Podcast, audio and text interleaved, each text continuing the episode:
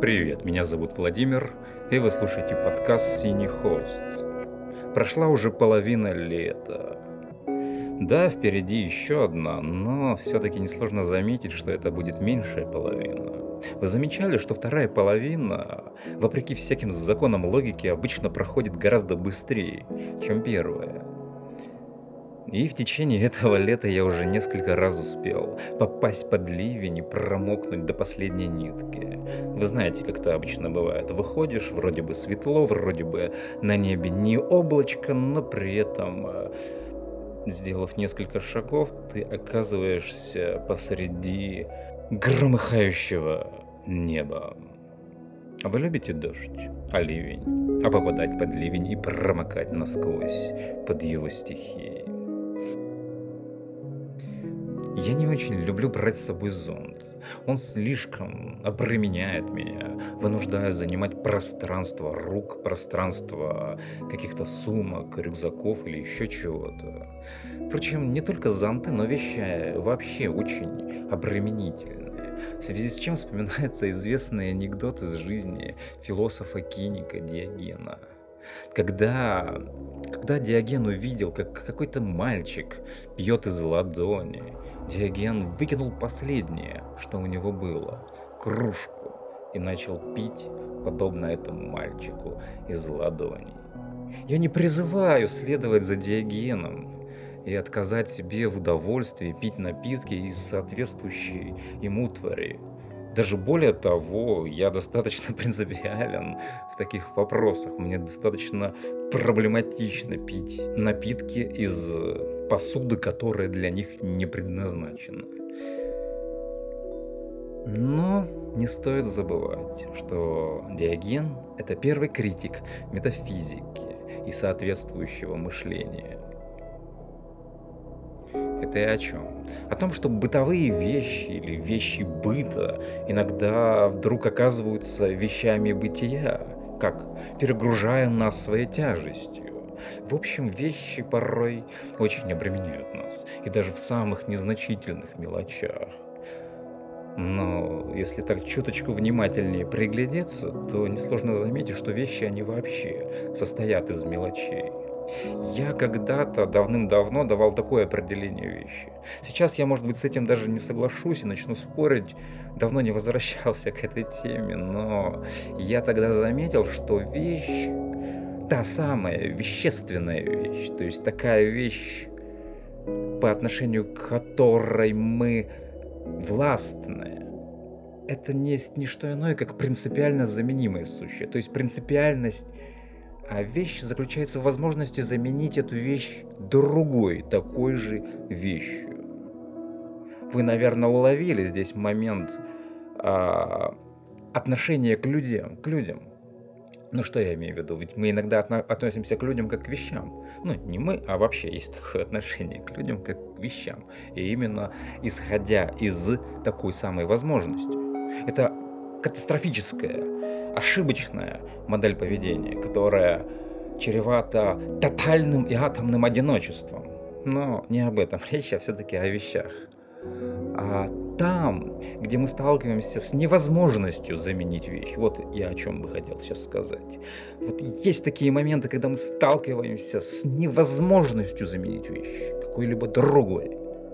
Ну, например, когда мы говорим о шедевре. Мы не можем заменить какое-нибудь полотно Рубинса чем-то другим. Ну, потому что если мы его заменим, то мы его уничтожим. Вот в такие моменты мы имеем дело вовсе не с вещами, а с чем-то другим. А с чем? Правильно, мы имеем дело с ценностью и смыслом, отсылающим нас к чему? Правильно, к событию. Событие – вещи и смысл – вещи. В данном случае это одно и то же. А где они пересекаются? Ну, конечно же, в нас самих. То есть в нас самих вещи заговаривают каким-то иным голосом. Так вещи начинают говорить и не только о себе, и не столько о себе, но о нас самих, и даже больше о нас, о нашей истории, чем о самих себе, как о вещах. Вещи, как всегда, оказываются неуловимыми. Вещи оказываются по ту сторону нашего бытия. Кант называет это вещью в себе. Тут вполне уместно сделать эту аналогию. Нет, нет, я не сказал бы, что я не люблю вещи. И не хотел бы ими обставить свое пространство. Ну, но у меня нет пространства. К сожалению, я до сих пор блуждаю и не имею постоянного жилья. Ну, так вот получилось, что с прошлой осенью я немножечко выбит, я немножечко космополит, о которых я поговорю чуть-чуть попозже. Вероятно, да, все изменится осенью. Я очень на это надеюсь, и даже карты Таро предсказывают мне путешествие на телегах, но да, все может измениться осенью. Я собираюсь вернуться в Москву, а, поскольку есть несколько замечательных предложений преподавать там э, в университете который я с удовольствием приму. Но пока об этом, впрочем, рано говорить, поскольку контракт я еще не подписал, еще не прошел все эти этапы, связанные с оформлением, поэтому это пока пусть останется между нами маленькой тайной, о которой я в свое время все равно сообщу.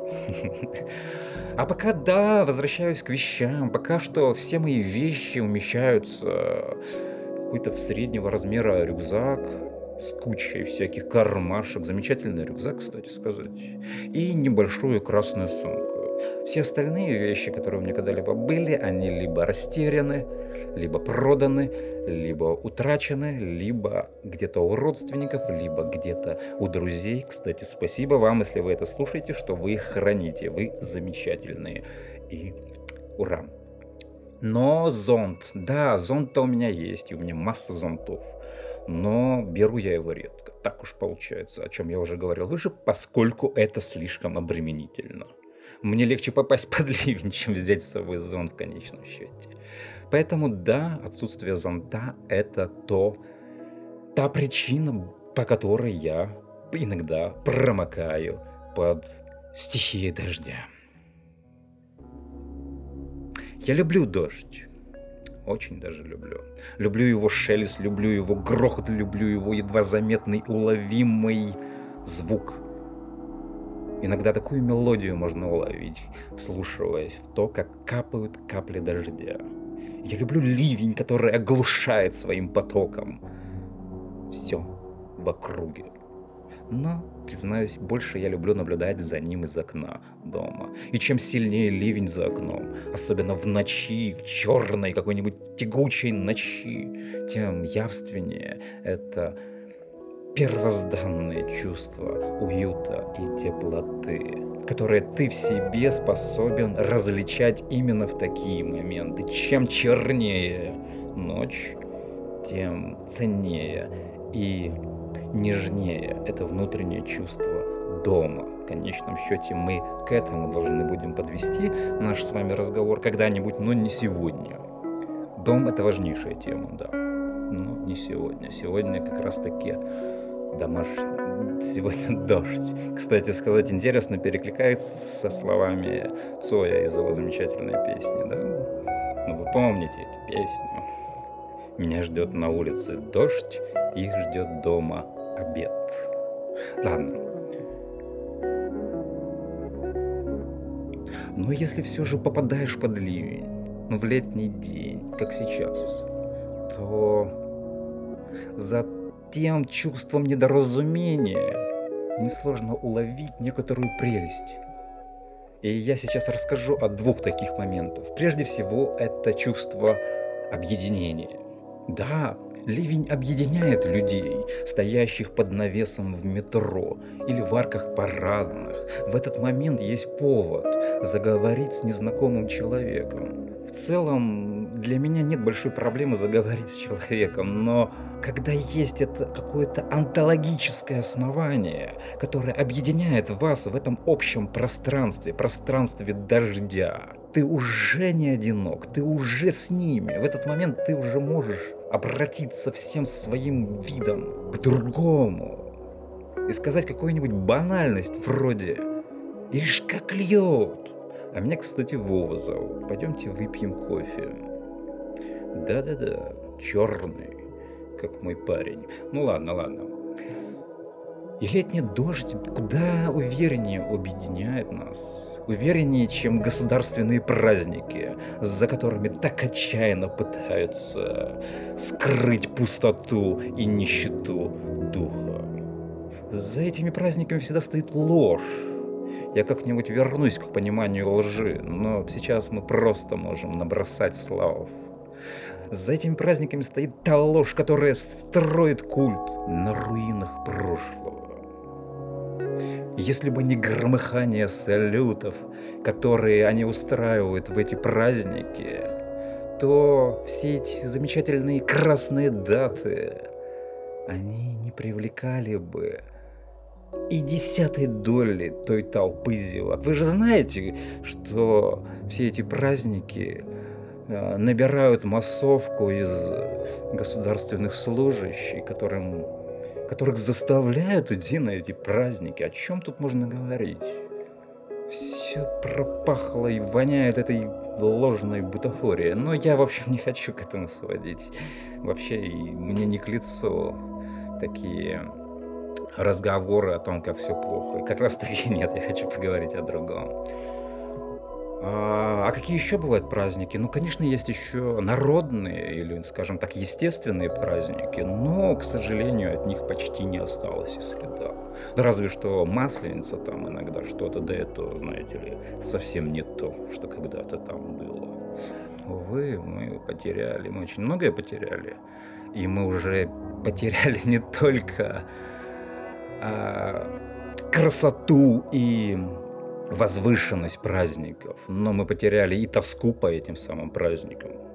Это гораздо хуже. Мы потеряли тоску по праздникам.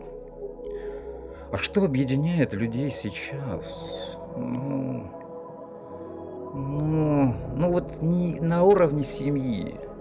Хотя и на уровне семьи мы, к сожалению, столкнулись. Ну, не все мы. Хотя я вот, например, отчасти столкнулся с этим тоже с распадом, с разрывом связи. На уровне семьи это происходит.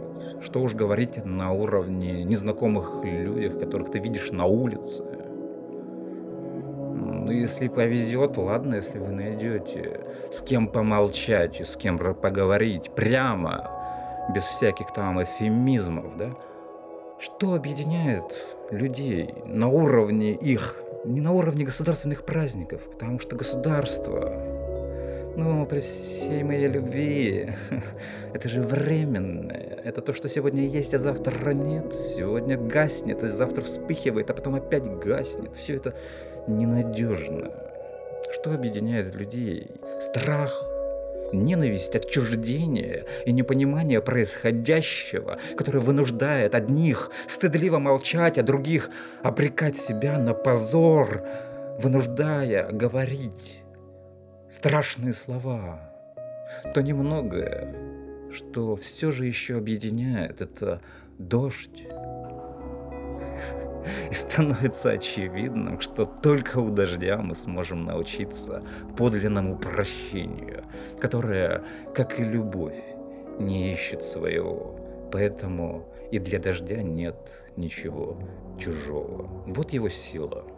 Да, конечно, я ей приписал немножечко, но согласитесь, что звучит это очень даже красиво.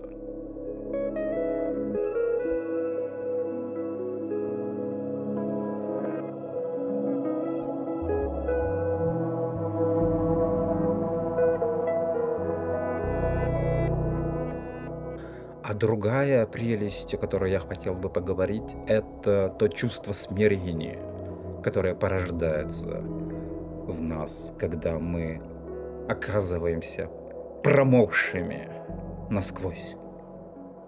В тот момент, когда мы, да, да, мы должны идти, нам, мы вынуждены идти, нам же нужно идти. Мы не можем стоять под навесом. Мы не можем вечно пить кофе в кофейнях. Нет, нам нужно идти, а дождь не угомонился. Дождь продолжается. И вот ты идешь по улице, первые минуты промокая насквозь под этим ливнем и думаешь, ну господи, ну за что это все? Еще так холодно, изнутри холодно, и снаружи холодно.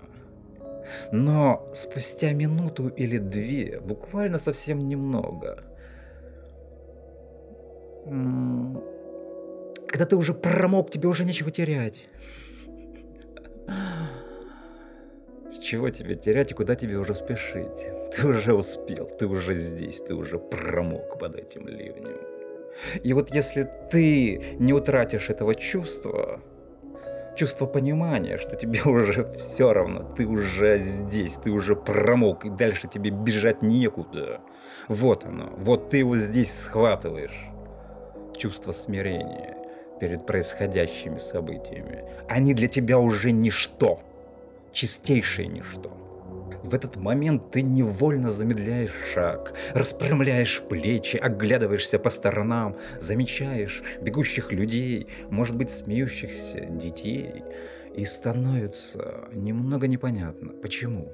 Еще минуту назад ты был недовольным происходящим и готов был возненавидеть и этот день, и этот дождь, и самого себя за то, что забыл взять зонт. И это, да, это достаточно стоическая позиция. Вот она. Если вы хотите понять, что такое стоицизм, выйдите в ливень и стойте под его напором. По ряду причин я не разделяю философию стоиков. И, ну, ранние стойки еще норм, да, а вот все вот ценники марки Аврелия, ну там своя специфика, ладно. Ну не моя эта тема. Ну, есть мне, моему сердцу это не близко. Хотя на уровне академического философа, конечно, я разбираюсь в этой проблеме. Но я хочу обратить внимание, что они, особенно ранние стойки, да не только ранние, впрочем, они были убеждены, что все существующее существует для чего-то. Вы, конечно, скажете, ну тоже себе философия, да, мало ли чего для чего существует, но заметьте, как изящно подошел к этому вопросу Харисип, один из ярких представителей ранней стоической школы. Он говорил, что клопы, ну вот эти вот маленькие такие засранцы, которые нас иногда кусают в некоторых не самых подходящих местах. Вот эти клопы, они полезны нам, чтобы не давать нам долго спать. Да, запустите себе клопов, если хотите нормализовать свой сон. А мыши? Мыши, говорил Харасип, заставляют нас не разбрасывать все в беспорядке. Вот такая польза. Нет, дождь существует не только для того, чтобы мы могли учиться смирению перед непредсказуемыми силами природы. Но, кроме прочего, он существует и для чувства гармонии, возникающей от сопричастности природе. Дождь выводит монотонность повседневного бытия из его мнимого равновесия и вместе с тем выбивает из этой монотонности нас. Все течет, мы схватываем эту текучесть и да, кстати сказать, конечно же, на философию стоиков повлиял и наш замечательный Гераклит. Кто только на них не повлиял, да, это уже такая синкретическая философия, это философия, вобравшая в себя все лучшее и прекрасное, что уже было к тому времени. Но Гераклит, Гераклит особо повлиял на них. И интересно заметить, что философия стоицизма возникает в то время, когда, ну, чуть позже, когда Александр Македонский разрывает границы привычного им мира, привычного эллинского мира, порождая фактически впервые новое сознание, а именно имперское. Империя возникают и гаснут, города на глазах превращаются в руины – и нет ничего вечного. Все течет, и все меняется. И даже то, что всем своим видом пыталось притязать на вечность, все то, что строилось на века, оказывается пылью. Дурная вечность всегда оглядывается назад и ищет в прошлом основания для своего бытия. Вечное, опасайтесь вечного, оно всегда мертво, оно не живое. Оно больше на чучело похоже, чем на нечто существующее. То, что существует в жизни, оно динамично, оно всегда перетекает, а вечное — это ставшее, это мумия, это смерть. И пусть мертвые хоронят своих мертвецов. И в этой ситуации, в ситуации размывания границ, о которых я говорил, появление стоицизма – это вполне закономерное явление. Ну, если, конечно же, мы следуем пути разума в качестве руководящей нити. Конечно, предпосылки появления стоицизма мы найдем. Найдем ее у Аристотеля, у этого великого учителя Александра Македонского. Ну нет, не нужно думать, что Аристотель научил там многому э, Александра, потому что на самом деле он научил его там азбуки читать Гомера, но иногда философы, когда говорят об этом факте, говорят с таким воодушевлением. Ну, вообще, да, есть, конечно, тут дух захватывает, согласитесь, быть учителем великого полководца, это тоже дорого стоит. Но только ранний стоицизм был полнозвучным ответом на этот вызов, на вызов размывания границы формирования имперскости. Житель полюса, того полюса, кризис которому вот уже настал, чувствуя, что не в городе-государстве искать ему оснований для своей человечности. В этот момент он становится жителем космоса, Космополитизм возникает не благодаря империи, но вопреки ей. Именно поэтому мы находим отголоски его появления и в более ранней философии. Например, у того же Диогена. Его вполне можно назвать, да кем угодно его можно назвать, его иногда называют первым панком, первым этим анархистом, первым еще кем-то и так далее, и так далее. Я его называю прежде всего первым критиком метафизики. Хотя это нисколько не противоречит а, тому, о чем я сказал выше. Диоген первый не только первый, кто отказался от кружки, когда он нуждался в том, чтобы утолить свою жажду. Но, конечно же, всем своим видом, всем своим существом он был против законов государства. Даже в том замечательном анекдоте, когда он просит Александра Македонского отойти, чтобы тот не загораживал солнце. Это уже тоже призыв достаточно анархический. Гражданин мира смещает фокус внимания с законов государства в сторону законов мира, законов природы. Счастливая жизнь – это жизнь в согласии с природой. Греки называли природу красивым и немного наивным словом «фюсис», Содержание этого слова гораздо глубже и шире, чем только лишь то, что противостоит миру культуры. Ну, обычно в нашем повседневном представлении о том, что такое природа, это нечто такое, что не является культурой. Это ошибочное, очень глупое и поверхностное представление. Но, тем не менее, оно есть, и часто оно фигурирует. Фюсис — это сущность и смысл, сама цель, то, ради чего существует разворачивающееся сущее телеологические, то есть целеполагающие мотивы целиком и полностью антропоморфны. Человечество было вынуждено ждать почти две тысячи лет, пока философы не пришли к выводу, что понятие причины не содержится в опыте, не содержится даже в самой природе, которую, как мы только что охарактеризовали, противостоит культуре.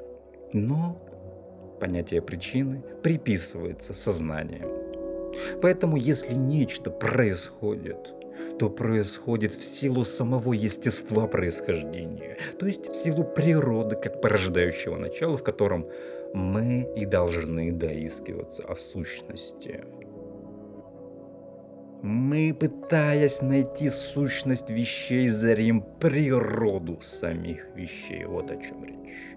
Итак, для стойков нужно жить в согласии с природой. Но как это вообще понимать? Что значит жить в согласии с природой? Почему жизнь вообще нужно к чему-то прилагать, чтобы она осуществила свой принцип? Кстати сказать, это одно из оснований, почему для меня стоицизм никогда не будет приемлемым. И, к слову сказать, и для Ницше тоже. Почему? Да потому что это императив. От стоической философии до кантовского императива полшага. Понимаете, о чем речь? Но как это понимать? Хорошо, вернемся к истории философии. Например, это можно понимать по-диогеновски, который, как я уже сказал, тоже повлиял на философию стоиков. Как это понимать? По-диогеновски. Это означает отказаться от всего того, что пронизано человеческим началом, человеческой культурой, которая полна зла и несчастий, бед, войн, насилия и так далее, и так далее, и так далее, и так далее, и так далее. Назад к природе это призыв диогеновский. И забегая, ух, как совсем далеко, и призыв Жана Жака Руссо. Но и как в случае с Диогеном, так и в случае с Руссо, эти принципы абсолютно не работают. Назад к природе означает отказ от той степени привязанности к культуре, которая делает нас, собственно, людьми, то есть теми самыми людьми, которые призывают к отказу от природы. Поэтому назад к природе это означает просто самоубийство. Очевидно, что такой подход в понимании жизни, согласии с природой, он противоречив – наша природа, наш фьюсис, если хотите, является порождением сил культуры. Нет, это не мешает нам играть в эти игры. Это не лишает нас прелести иногда поехать на природу, жить в палатке, например. Нет. Но философского здесь ноль. Ноль. Если не меньше.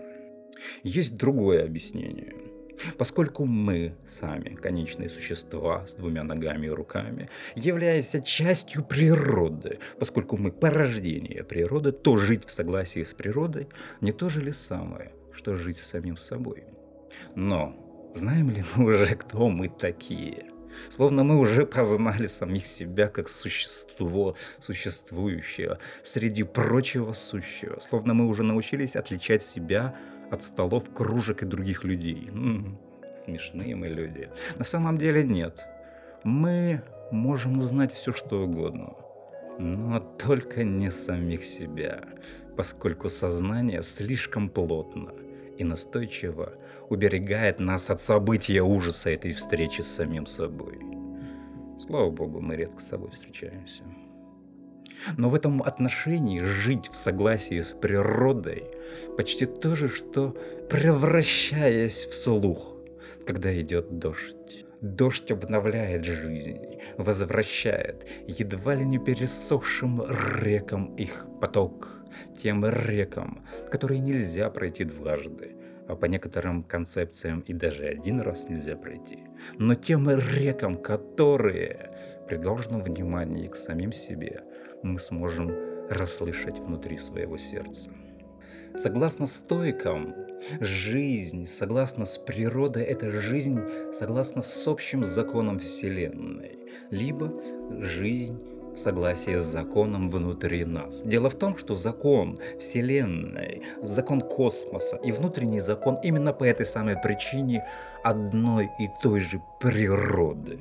Почему? Ну потому что мы являемся порождением природы. Соответственно, мы в себе находим те же самые принципы бытия, по которым бытийствуют и силы самой природы.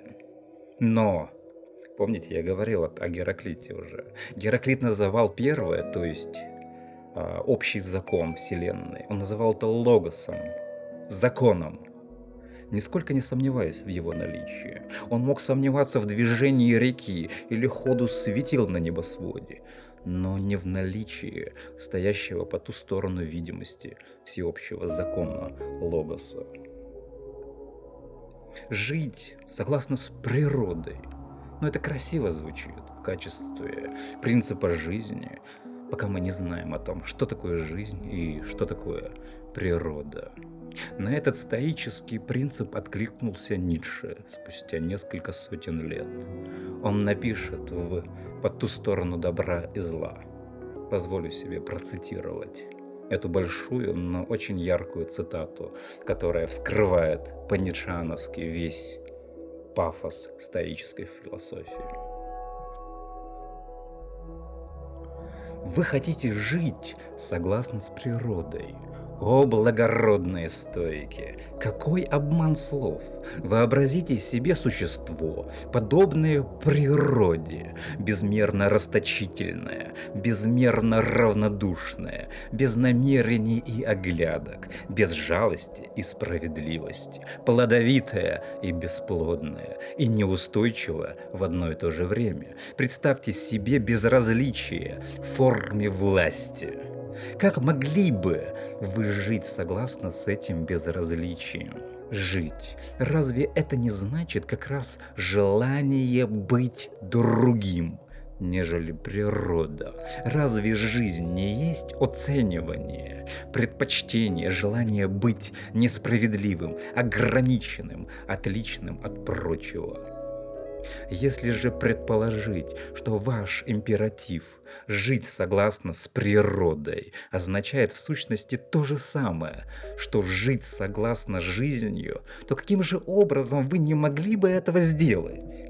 К чему создавать принцип из того, чем вы и так являетесь и чем должны быть? В действительности дело обстоит совсем иначе, утверждая с восторгом, что вы вычитали канон вашего закона из природы. Вы хотите кое-чего обратного. Вы причудливые актеры и самообманщики. Это ваша гордость хочет предписать природе, даже природе, свою мораль и свой идеал. Хочет внедрить их в нее. Вы желаете, чтобы она была природой согласно со стоей, и хотели бы заставить все бытие бытийствовать исключительно по вашему образу и подобию, к безмерной вечной славе и всемирному распространению стоицизма. Со всей вашей любовью к истине вы так долго и упорно, так гипнотически обалдело принуждаете себя к фальшивому, именно стоическому взгляду на природу пока наконец не теряете способность к иному взгляду. И какое-то глубокое, скрытое высокомерие в конце концов еще вселяет в вас безумную надежду. Разве вы умеете тиранизировать самих себя? А стоицизм есть самотирания, то и природу тоже позволено тиранизировать, ибо разве стоик не является частицей природы? Но это старая вечная история. Что случилось некогда со стоиками, то случается еще и ныне, как только какая-нибудь философия начинает верить в самое себя. Она всегда создает мир по своему образу и подобию. Она не может иначе. Философия сама есть этот тиранический инстинкт, духовная воля к власти, к сотворению мира, к кауза, прима. Но оставим Ницше, который, как всегда, едок, который, как всегда, прав. И вернемся к дождю. К этой важной и очень динамичной силе природы, с которой мы так часто сталкиваемся и так часто иногда в досаде не замечаем ее. Дождь, дождь оплакивает умерших, смягчая почву для их могил. Не от этого ли так привлекает нас свежий запах земли после дождя. Дождь обнимает нас, когда руки других не способны объять необъятное. Кто сможет объять нашу тоску и печаль с большим доверием, чем дождь? Ливень привлекает к себе своей сокрушительной настойчивостью, которую мы так часто ищем в других, которую так часто пытаемся найти в самих себе. Но Люди чаще осторожничают, ищут подходящие моменты. Такие моменты, которые бы точно могли быть свидетелями верности пути, способные благоволить их поступкам. Но дождь сам является таким знаком для поступков других. Ну что ж, спасибо за внимание. Надеюсь, было интересно. И пока-пока. До новых встреч.